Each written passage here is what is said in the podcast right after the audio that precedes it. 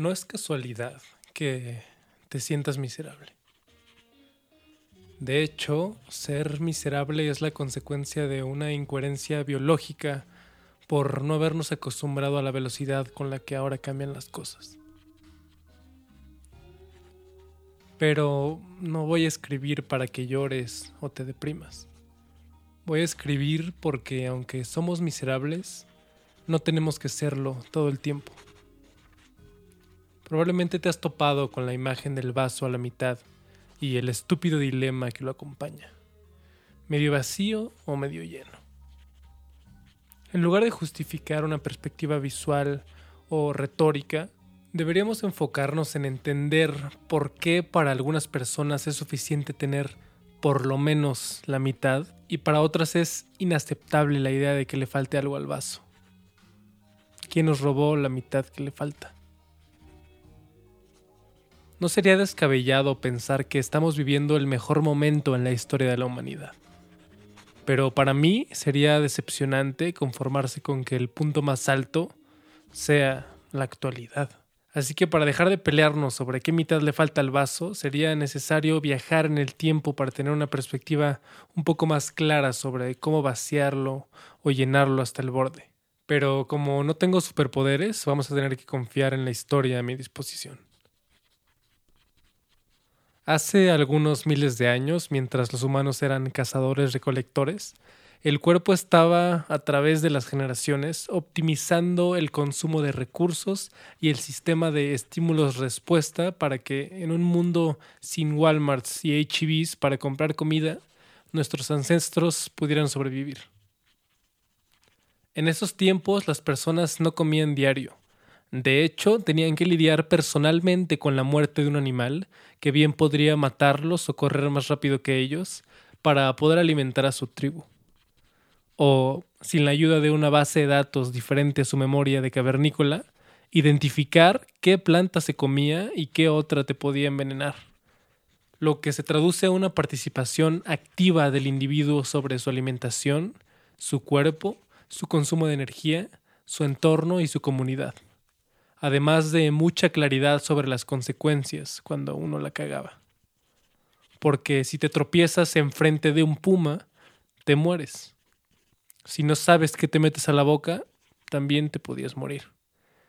Y si no le caías bien al más pistolas de la tribu, posiblemente perdías el derecho a dormir acompañado en una cueva segura y calientita.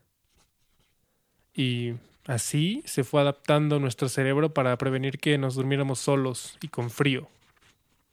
Y como siempre hay alguien que sabe más que la mayoría en estos tiempos de lanza y taparrabos, si no confiabas en el que tenía talento para predecir el clima o la migración de los venados, te las arreglabas por tu cuenta. Autoconocimiento, empatía, cooperación y confianza eran los pilares de las sociedades del pasado. Ahora no sabemos ni quién somos y que es verdad. Se lamentamos al vecino y no confiamos ni en nosotros mismos. ¿Qué salió mal? ¿Cambiaron nuestras prioridades o perdimos la capacidad de elegir? No lo sé, pero desde que la selección dejó de ser natural y empezamos a separar el maíz para que tuviera más grano y las vacas para que fueran más gordas y que corrieran menos, para que rindan más, la incertidumbre fue reemplazada por la comodidad y los excesos sobreproducción y almacenamiento para guardar comida para la perra, hambre de al rato. Lo que nos lleva al problema más grande de nuestros tiempos. El valor de las cosas, la distribución de riqueza y la separación artificial. ¿Por qué tengo que darte tres chivos por un huevo cuando me podrías dar diez huevos por un chivo? Porque te pongo en tu madre. Si volvemos al pasado, después de dos o tres putizas, algún flacucho con muchos chivos y pocos huevos tuvo que seducir a algunos vatos bien mamados para que le ayudaran a regular la justicia en los intercambios. Quien no estuviera de acuerdo con lo que se anunciaba en la plaza los domingos de tianguis, se les arreglaba con los mamados. La verdad no soy historiador, pero el flacucho engordó para ser banco, su casa se convirtió en estado y los mamados son ya una fuerza militar. Pero la opresión era muy clara antes del Internet.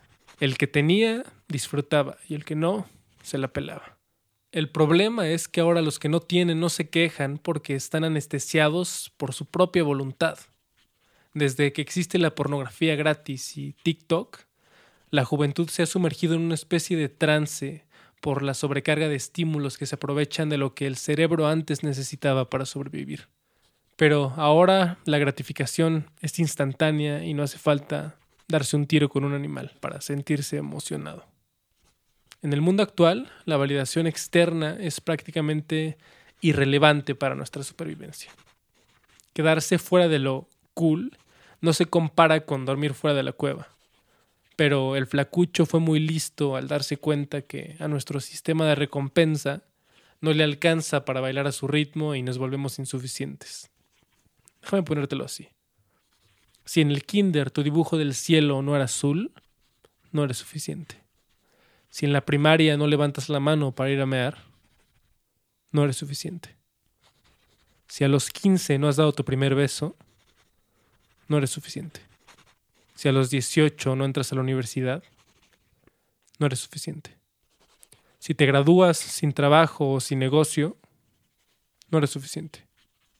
Si a los 30 no has encontrado al amor de tu vida, no eres suficiente. Si a los 60 no eres rico como para dejar de trabajar, no eres suficiente. Y si te mueres solo y en una jaula, es por querer ser suficiente a su manera. Me cae que no soy el primero en darse cuenta que se puso raro el after.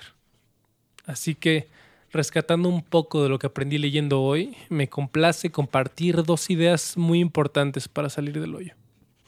Una, como mi cuerpo está optimizado para operar en un ambiente de tribus y taparrabos y no de porno y TikTok, la desaprobación social duele más de lo que importa.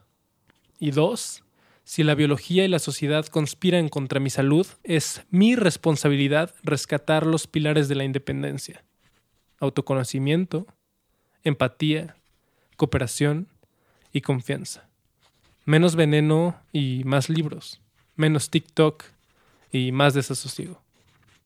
Tengan un bonito domingo.